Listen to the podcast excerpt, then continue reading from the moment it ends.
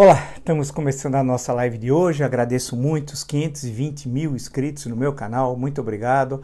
Ah, como eu falo todo dia, é uma verdade, né? Muito obrigado mesmo. Né? Se você gosta do conteúdo do meu canal, das lives, das entrevistas, indica um amigo, uma amiga, né? Blog do Vila, Marco Antônio Vila. Diga para ativar o sininho com suas notificações, coloca like no que vocês gostaram e, claro, usar como vocês bem usam. E é incrível os, os comentários, mil comentários, dois mil comentários, mostrando que não tem robô aqui tem pessoas né, preocupadas com os destinos é, do nosso país. Então, muito obrigado, muito obrigado mesmo. Lembro que postamos ainda hoje a segunda parte da entrevista de Newton Travesso, contando 70 anos é, da TV brasileira, dos quais ele participou 67, desde 1953. A TV brasileira começou em 1950, antiga TV Tupi, Canal 3 tal, né? Ah, naquele momento, né? Ah, assista uma excelente entrevista que mostra um Brasil que muitos de vocês, tenho certeza, não conhecem, nunca, não, não ouviram falar por alguma razão, um momento de grande explosão cultural e que a TV brasileira fez parte desse, desse processo. Assista. E na plataforma www.cursosdovila.com.br, lá vocês encontrarão o último curso que nós estamos oferecendo, que é o que é fascismo, né? assim como o História Política das Constituições Brasileiras, desde a primeira imperial de 1824 até a última, essa que eu sempre mostro, é republicana de 1988, assim como a história da ditadura militar no Brasil. São três cursos, tem todas as informações na plataforma www.cursosdovila.com.br www.cultura.br. Né? Ah, eu estava passando todo o noticiário, mas eu queria colocar uma questão para vocês, até brincando, é, dizendo assim até o título né, é, dessa nossa conversa, mais um domingo com Bolsonaro. Claro que eu não tenho, e acho que você também, não tem nenhuma satisfação é, com isso, né? Mais um domingo com Bolsonaro. Eu fico perguntando sempre até quando? Até quando, né? Vamos lembrar a pergunta de Cícero, mas vamos até quando ele vai abusar da nossa paciência? Até quando ele vai confrontar a Constituição? Até quando ele vai bater de frente com o ordenamento legal? Até quando ele vai violar tudo que determina a nossa tradição, né? Toda a nossa história, o decoro presidencial que ele destrói todo santo dia. A lei está eh, é, muito clara, né? A 1079, 10 de abril de 1950. Então, está tudo aí, mas ele continua fazendo. Então, é mais um domingo com Bolsonaro. E saber que amanhã começa a semana útil, teremos mais uma semana e normalmente os fatos eles se repetem, né? Perceba que nós não temos grandes nós já sabemos que ele vai aprontar muitas. Vai violar a Constituição, vai aparecer ilícitos envolvendo ele, sua família, suas famílias, no plural, que ele teve várias. Ele é liberal, inclusive, na economia e conservador nos costumes. Né? Então, certamente, que, que, que daqui a algum, daqui meio século, o que vão achar desse Brasil? Pergunta que eu já fiz. Veja, mais um domingo com o Bolsonaro. Nós vamos ficar outra vez sabendo hoje ou no decorrer da semana, que ele tem as mulheres também, a mulher 01, a mulher 02 e a mulher 03. É, ele numera também as mulheres, tem, porque ele é conservador. Fora aquelas outras que ele, quando perguntado do auxílio moradia, ele dia, disse que era, vou usar a expressão dele, que é de marginal, para comer gente. Né? Mas as oficiais, a mulher 01, a mulher 02 e a mulher 03, e todas envolvidas com ilícitos. Nós vimos que a 01, de acordo com denúncia do Ministério Público do Rio de Janeiro, a história de comprar um apartamento em dinheiro, em valores atualizados, de 621 mil reais, sempre com dinheiro. Né? A Mulher 02, essa é uma empreendedora é, fantástica, imobiliária e tal. Né? E vimos que a 02 ah, também comprou 14 imóveis em 10 anos com o Jair, com o elemento Jair, que não bate o que ela recebia né, com o que ele recebia, é, é, e ter condições de comprar tudo aquilo em transações que nunca foram esclarecidas, que em outras épocas do Brasil causaria escândalo. Agora as pessoas passam por aí como se fosse algo absolutamente natural. Essa é a mulher 02. Né? E, e a mulher 03, essa aqui está envolvida no mínimo com o episódio dos 89 mil reais. Né? O curioso é que a mulher 01, a mulher 01, ela foi vereadora e depois ele a destruiu, lançando o filho. Então, com 17 anos, tomaria posse já maior de idade, a lei permitia, né? É, para destruí-la, né? Quando ela não quis, é, como vereadora do Rio de Janeiro, seguir, ou não sei que negócios nebulosos eles tinham, isso era entre eles, com a mulher 01, e ele a destruiu. Né? Mas a mulher 01 depois ele conseguiu recolocá-la sempre em funções públicas. A família do elemento Jair não vive sem o Estado e ele é liberal. tudo que ele tem, tudo que ele tem, todos os ilícitos cometidos tem a ver com o Estado. Da mulher 01, da mulher 02, da mulher 03, do filho 01, do filho 02, do filho 03 e dele. E quando algum empreendimento fora do Estado é para lavar dinheiro do desvio de recursos públicos. De acordo, inclusive, com o Ministério Público do Rio de Janeiro, vide a história da loja de chocolates. Né? Incrível, tudo é o Estado. Ele sem o Estado é nada. Nada. Fora do Estado ele é nada. Tudo ele aprendeu rapidamente que ele queria enriquecer. O exército não era caminho. Ele sabia. Ele nunca chegaria a general e também ninguém enriquece licitamente ser general, né? Ele nunca chegaria a coronel. Ele sabia, precisava estudar. E ele tinha dificuldades para isso. Então ele saiu com desonra, condenado por terrorismo, nunca se esqueça. Né? E aí ele percebeu que funções públicas dava dinheiro. Daí que ele já foi vereador e depois em 90 ele salta para deputado federal e põe a mulher 01 em 92 como vereadora. E depois vai pôr o filho, outro filho, que acho que é o 02, sabe lá eu, uh, como vereador para destruir a mulher 01. Parece, é, é.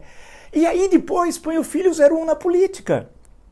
E depois pôs o filho 03 na política também, em São Paulo, sem morar aqui, que o cara nunca morou aqui. Né? Inclusive, todos os imóveis que o 03 comprou, foram segundo o Ministério Público Fluminense, foi no Rio de Janeiro. Sempre em dinheiro, parte sempre em dinheiro vivo, ou, ou em totem, né? pagando sempre com dinheiro vivo. Então, o curioso é que nós vamos passar o domingo vendo, relembrando esses fatos. A mulher 01 a mulher 02, essa comprou coisa. E a mulher 03, que agora está nervosa com os detonautas por causa de uma música. Quantos, é, quantas marchinhas de carnaval criticaram é, presidentes brasileiros? Quantos? Um monte. Quantas músicas não criticaram presidentes? Quantas? O presidente Bossa Nova do Juca Chaves não é uma ironia sobre o JK, Juscelino Kubitschek? Quantos? Ela não admite. Eu, eu, por que ela não resolve esse problema? Ela e o, marido, a mulher 03, eu tô, só, todas têm problemas, eu estou me referindo agora porque ele é conservador, hein? Com a mulher 03. Por que a mulher, mulher 03 não fala com o elemento Jair? Para esclarecer essa questão.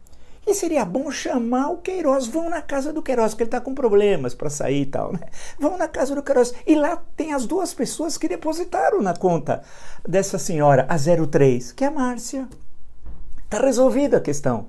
Mas eles não vivem sem o Estado. E esses desvios configuram peculato, que é desvio de recursos públicos, formação de quadrilha, né? corrupção, né? lavagem de dinheiro e, de acordo com o Ministério Público Fluminense, são inúmeros crimes que, é, que essa família tem de responder na justiça. Mas para alguns a justiça anda rápido, para outros muito devagar. Mas a mulher 01 tem problemas e agora é candidata, hein? Eles não. Trabalhar, que é bom, ninguém quer trabalhar. Enfrentar os dilemas de um empreendedor brasileiro que não é fácil, ninguém quer saber. Mamar nas tetas do Estado, tá todo mundo ali. E lembre-se que ele empregou o elemento Jair, porque ele não é cidadão, um elemento na linguagem policial, tá? Uh, o elemento Jair, ele empregou mais de 100 familiares, 100, uma centena, e distribuindo pelos vários gabinetes. Né? Então, ah, é, com isso também empregou a mulher 02, empregou a mulher 02 no gabinete do filho 02. É, daquele meio louquinho. Isso, que é vereador. Ela era chefe de gabinete. Então, a mulher 02 estava no, no, no, gabinete do 02. Aí você tem a mulher, mulher 03 estava no gabinete dele. E a, mulher 0, e a mulher 01 eles foram enfiando em várias funções públicas, sempre de acordo com as denúncias que são apresentadas na imprensa do Rio de Janeiro e oriundas, evidentemente, de investigações ou da Polícia Federal, do Ministério Público Federal Fluminense. Mas passaram domingo com Jair Bolsonaro e assim, fazer o quê? Vamos continuar a falar dessa família conservadora nos costumes, mas liberal na economia. Vamos lá. Os filhos são patéticos. Nunca ninguém trabalhou.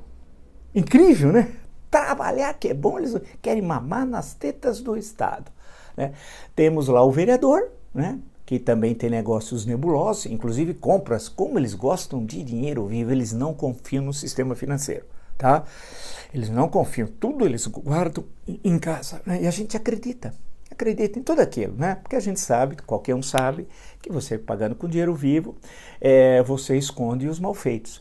Vale lembrar que tem gente que não aceita vender imóveis com dinheiro vivo. Eu conheço muita gente que fala, não, não, não, já sabe, tem pepino, pode sofrer algum problema na justiça. Mas tem outros que não estão nem aí, né? Então você tem a família Bolsonaro, o filho 01, o filho 02, o filho 03, todos mamandos na teta do Estado, assim como o elemento Jair, né? E as mulheres, a 01, a 02 e a 03, e tem o filho 04. O filho 04. Que inclusive teve audiência com o secretário nacional de Cultura, o filho 04. Aquele que no dia 24 de abril, sexta-feira, vocês lembram, né? Naquela, aquele momento patético em que ele, falando no Palácio do Planalto, na saída de Sérgio Moro, vocês se recordam? Ele fala: Eu chamei ele aqui falei, e aí? Fala tudo, fala tudo. E aí, você teve relação com a, com alguma, com a, era a filha do Rony Less? Ele falou, não sei, pai, eu transei com metade do condomínio. Olha que coisa, isso dito é linguagem, isso é linguagem de presidente da república, isso é assunto público? Claro que não. Vocês imaginam um presidente do Brasil falando isso na nossa história? Tivemos problemas, é verdade, mas algum que chega a essa baixeza, essa linguagem de botequim, é, esse é o 04. Esse é o 04. Agora, o que chama atenção é que ele, o, o chefe, uh, continua falando das suas. E veja essa semana que passou, a ONU. Veja a live. Veja a definição que ele disse para o Supremo Tribunal Federal quem ele indicaria. Né? Alguém que toma cerveja com ele no final de semana. Isso. O artigo 101 diz que tem que ter mais que 35, menos que 65, notável saber jurídico e reputação ilibada. Não, não, não. Para ele, além do terrivelmente evangélico, lembra? Agora tem que ser um evangélico que toma cerveja e, vai, e se encontra com ele lá na, na, na, nos finais de semana. Né? Imagina uma conversa do Bolsonaro no final de semana no churrasco tomando cerveja? Vocês imaginam o nível que ele deve falar? O que as pessoas me contam, eu não posso falar aqui para vocês, porque é coisa de marginal, dos, das, do que acontece no Palácio do Planalto. Quando ele recebe, algumas pessoas ficam assustadas. Falam, não é possível que esse homem é presidente da República Federativa do Brasil. E a linguagem que ele usa, que eu não vou dizer aqui, as pessoas ficam assustadas, me contam, falam. Porque muitas vezes você precisa, por uma razão até institucional, ir ao Palácio do Planalto e encontra lá o mandrião e o mandrião nunca está trabalhando, né? E as coisas que ele fala, as, as, as, piadas, sabe aquelas piadas? Sabe isso, do tiozão do churrasco, aquele que fica também no boteco, joga a, pinga pro santo, é isso. É passar domingo com o Bolsonaro. Mais um domingo que nós estamos passando. E eu pergunto para mim mesmo, até quando? Até quando? E ele vai continuar. Enquanto não, não, enquanto não tiver um obstáculo constitucional, e o único obstáculo do presidencialismo constitucional é o impeachment, ele vai continuar avançando. Né? E, e, nós dependemos das investigações do Rio de Janeiro, que são feitas em ritmo muito lento e muitas vezes não por culpa do investigador, mas da justiça que trava essa investigação, trava sistematicamente. Vocês acompanham. Vamos ver agora como é que, como é que se resolve essa questão. Porque tem muita coisa que precisa ser resolvida em relação a ele, o elemento Jair. Suas amizades, Fabrício, Ronilés, Capitão Adriano, amigo dele, né? Amigo dele. A Flor Elisa, amigo da sua mulher, da, da esposa 03, né? da 03, não podemos nos esquecer, tem a 01, a 02 e a 03. A Flor Delis é amiga da 03, tá? Só para não ter confusão, porque ele é conservador, tá bom? Ele é muito conservador, a gente percebe. E liberal na economia, nunca trabalhou, sempre saqueou o Estado, mas ele é liberal na economia, tá? Então, esse homem vai continuar humilhando o Brasil na comunidade internacional, porque hoje o Brasil é um Estado párea, né? E vai continuar sendo assim, porque ninguém faz nada. Ninguém faz nada. Não há uma mobilização, excetuando os grandes bancos, os três maiores bancos que operam no Brasil, Itaú, Bradesco Santander, que em relação ao meio ambiente é, é, publicaram uma nota e tem uma ação conjunta que deve ser motivo, inclusive, de, é, de louvor, né? É, e é, realmente, vocês estão de parabéns, o empresariado em silêncio. E o curioso é que o grande empresariado em silêncio abre espaço para aqueles que não são lideranças de fato. Zé Carioca, liderança de fato? O Zé Carioca, né? Outros aí que, né, que estão sendo investigados no Supremo Tribunal Federal são lideranças de fato do empresariado? Claro que não. São pessoas que em outra época ninguém daria a mínima importância. Né? São pessoas ridículas, muitas com origem problemática. Aí teria de investigar melhor como é que chegaram onde chegaram. Mas o grande empresariado não fala. Porque as entidades empresariais não estão na mão muitas vezes daqueles que efetivamente estão naquela, naquele ramo. As federações de indústria, por exemplo, a CNI, por exemplo, não estou dizendo todas, né, todas as entidades empresariais, mas é uma coisa inaceitável. Então você tem uma elite rastaquera essa elite que eu chamo de elite rastaquera, que é uma fração da elite, que eu chamo de rastaquera, que é um conceito sociológico desse espaço, vai lembrar. Então, quando citar, tem que lembrar que isso veio daqui. elite rastaquera, que é uma, uma passagem lá. Uh, lembra que nós contamos a história do Barão do Rio Branco, que foi assistir a pé, tá chegando a opereta, a ópera bufa, tudo que ocorreu, etc. tal, né? Como é, aparece o personagem que nem tem nome, o brasileiro, etc. Não vou contar tudo aquilo, mas se vocês quiserem um outro encontro, eu, eu exponho mais uma vez fez isso. Até na biografia, inclusive, bela biografia do Barão do Rio Branco, essa última que saiu. Né? Então, a, essa elite não se manifesta, fica parada. Mas seus interesses de classe serão prejudicados. Não tem jeito, porque do jeito que está a economia, do jeito que as soluções apresentadas pelo Pacheco e seu imenso talento, né, no Ministério da Economia, não vai resolver nada. A crise vai se agravar. Essa história de recuperação em V não existe. A recuperação será em U. E, muito, e de forma muito lenta, de forma muito lenta. Mas aquele momento que nós tínhamos um Roberto Simons, nós não temos agora. Isso passou. O que nós temos é esses rastaqueras, que inclusive odeiam a cultura, odeiam a cultura. É incrível, antigamente, um dos primeiros, uma, se o sujeito ascendia socialmente, buscava um lustro cultural, né? né? Apoiando atividades culturais, viajando ao exterior, educando os filhos. Hoje não. Hoje tem candidatos aí a prefeituras que não tem, que falsificam a pós-graduação e muitas vezes nem graduação tem.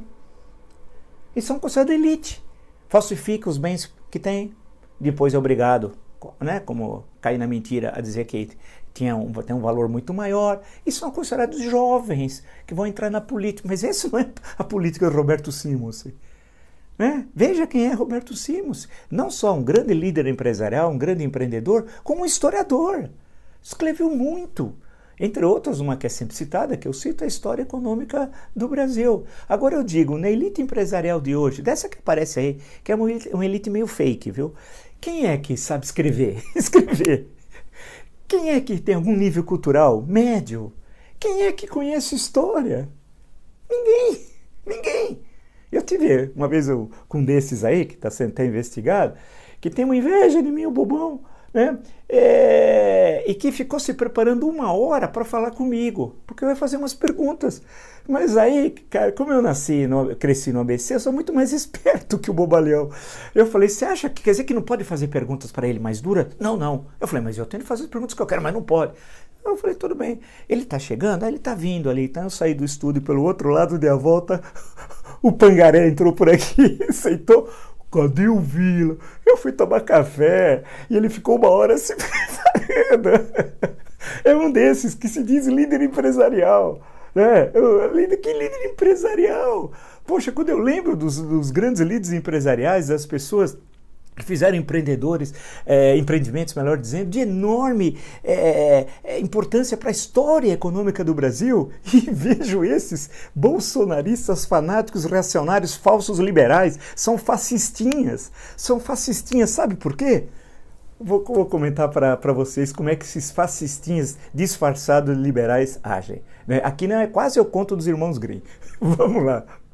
Esses fascistinhas que se fingem de liberais, mas são fascistas, né? É, eles tentam calar a imprensa.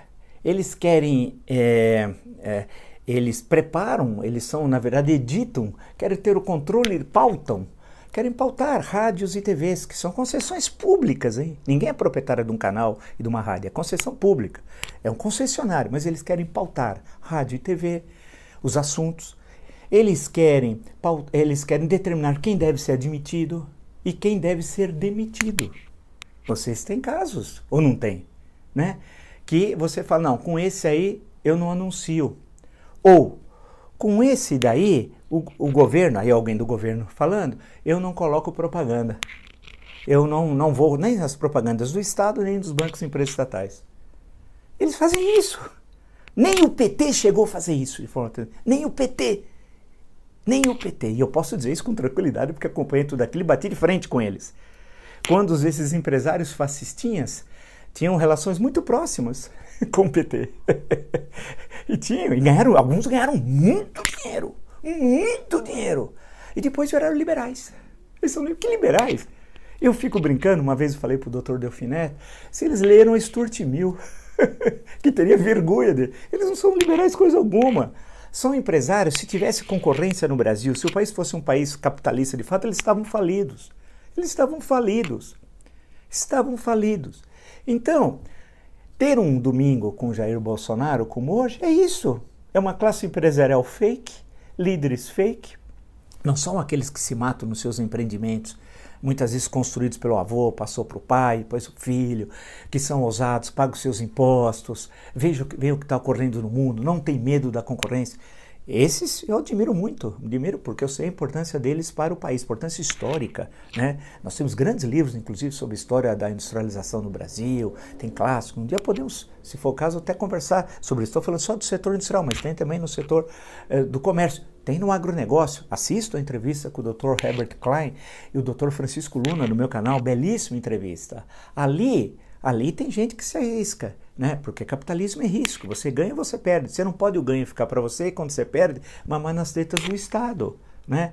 Então esses que estão falando aí não é liderança verdadeira inter, tendo interferência direta nos meios de comunicação. Porque o sonho, no fundo, do elemento Jair é transformar o Brasil na Venezuela. Isso que eu já disse.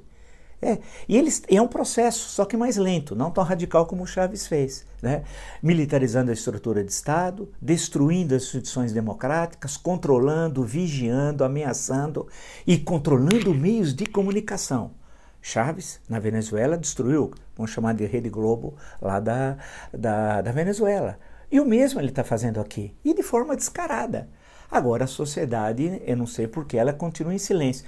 Porque para mim, os fanáticos é, do elemento Jair, isso aí eu dou pouca importância. Eles vão cada vez ter menos importância. Só a investigação do STF sobre as fake news diminuiu, e eu posso dizer porque eu acompanho, fabulosamente o número de robôs na internet. Aquelas ações coordenadas, sabe o que eles faziam no gabinete do ódio, né? Que tem o filho que controla, o filho do elemento Jair. Aquilo diminuiu muito. Bastou ter investigação, eles recolheram. E no conjunto, eles são poucos, eles são poucos, porque tem alguns ainda que votaram no elemento Jair no primeiro e alguns no segundo turno de 2018 que imaginavam que ele seria um anteparo a tudo que tinha ocorrido anteriormente e que teria uma administração, portanto, respeitando a coisa pública, combatendo a corrupção, sendo modernizadora. Não aconteceu nada disso, nada disso. E vocês são testemunhas disso. Os fatos, não adianta querer brigar com fatos. Os fatos demonstram isso. E essas pessoas, de pouco em pouco, estão se conscientizando que foram para um barco errado. Mas acontece isso também na história. Que muitas vezes se coloca eleitoralmente opções que você gostaria que não fossem aquelas opções. Mas são aquelas. Não adianta fugir. Né? Então, o que acontece? Que a médio prazo, tudo isso vai ruir. Os, o filho 01, o filho 02, o filho 03, o 4 nem vão perder tempo. Assim como a mulher 01, a mulher 02, a mulher 03 e o elemento Jair, vai, eles vão passar, vão passar, vão passar. Amanhã será outro dia, né? Então vai passar. E a justiça vai chegar também, investigá-los e aí sem ter controles, arreios que vêm do executivo. A justiça vai, vai chegar lá. Não vai, e vai ter que acertar contas com a justiça. Né? E não falta, o Ministério Público Fluminense faz um trabalho excelente, vale destacar. Vamos ver agora como é que isso, com isso tramita. E tem e, esse, e agora em relação aos fanáticos, é, alguns ali não tem conserto, igual os fanáticos dos outros times aí de fanatismo que nós temos no Brasil, times políticos, eu estou me referindo. Enquanto isso, nós vivemos esse caos. Nós estamos nos acostumando ao caos. Resolvemos decretar o fim da pandemia informalmente. Ele o elemento Jair, fala na pandemia no, no passado. Foi, foi. Né? Ele, não, foi. Ela é. Nós terminaremos a primeira semana de outubro agora é, com mais de 150 mil mortos. Não tem jeito de querer esconder, está aí. E a pandemia, pelo andar da carruagem, infelizmente, ela vai permanecer em números muito altos ainda. Né? É, podemos chegar à vacina, diz o ex-ministro Mandetta, com 180 mil óbitos. E não é exagero, estamos próximos disso. Chegaremos a 150 mil, infelizmente, por volta ali da primeira semana de outubro. Né? Então é uma situação terrível. Eu, outro dia eu citei no Jornal da Cultura no meu livro Vida e Morte no Sertão, História das Secas no Nordeste no século XIX e XX. Eu até pegar o livro, esqueci de pegar para falar isso. Tem um momento da pior seca da história do Brasil, 1877, 78, 79, chamada Seca dos Três Setes. Morreu 5% da população brasileira a terrível seca dos três setos, uma coisa terrível, tenebrosa, está no meu livro com os documentos, li os relatórios de presidente de província, li os relatórios oficiais, os, os anais parlamentares, li tudo, tudo, tudo. Tá? Um dos capítulos trata justamente disso. Né? Aí, em certo momento, um, um, era, era, o parlamentarismo, um parlamentarismo pero, não era um parlamento puro, né, peronomútil, mas que nós já vivíamos desde 1847, mas vivíamos, portanto, nos anos 1870, durante o segundo reinado. Aí um um, um, ministro falou: vamos acabar com essa seca por decreto, estamos gastando muito dinheiro, mandando ajuda para o norte, na época era chamado de norte, o nordeste é, um, é uma definição geográfica posteriori. Né? É isso, queria acabar por decreto, parece agora. Ele resolveu acabar por decreto, colocou um general lá e a vida seguiu. E ninguém reclamou. E ninguém reclamou. Né? É como se tudo tivesse passado. Então, ah, isso aí vai passar. Agora tem um custo. Quanto mais tempo nós demoramos para reagir, né, pior será. E são pequenas coisas. Essa história da Michelle, aí, essa senhora que deixou morrer a avó naquelas condições, né? É, mas ela é cristã em nome de Jesus, né? Tudo em nome de Jesus que eles fazem. Tanto a mulher 01, a mulher 02, a mulher 03, o filho 01, o filho 02, o filho 03 e o elemento Jair, aquele que foi batizado, não, não devemos esquecer, no Rio Jordão, fazendo o papel de Jesus Cristo, o, o quem estava fazendo o batizado dele era o São João Batista. Quem é o São João Batista? O pastor Everaldo, está preso, acusado de corrupção. E ele, o Jesus Cristo, o Jair Bolsonaro, gosta de torturador, assassinos e ditaduras. Quer dizer, no, no Brasil bolsonarista, a, o São João Batista é corrupto e Jesus Cristo defende tortura. Isso, é a isso que eles estão nos conduzindo. Né? E a parte da população é bovina. Não está nem aí. Outros estão ganhando dinheiro, saqueando o Estado, fazendo negócios nebulosos, pegando anistia disso, subsídios.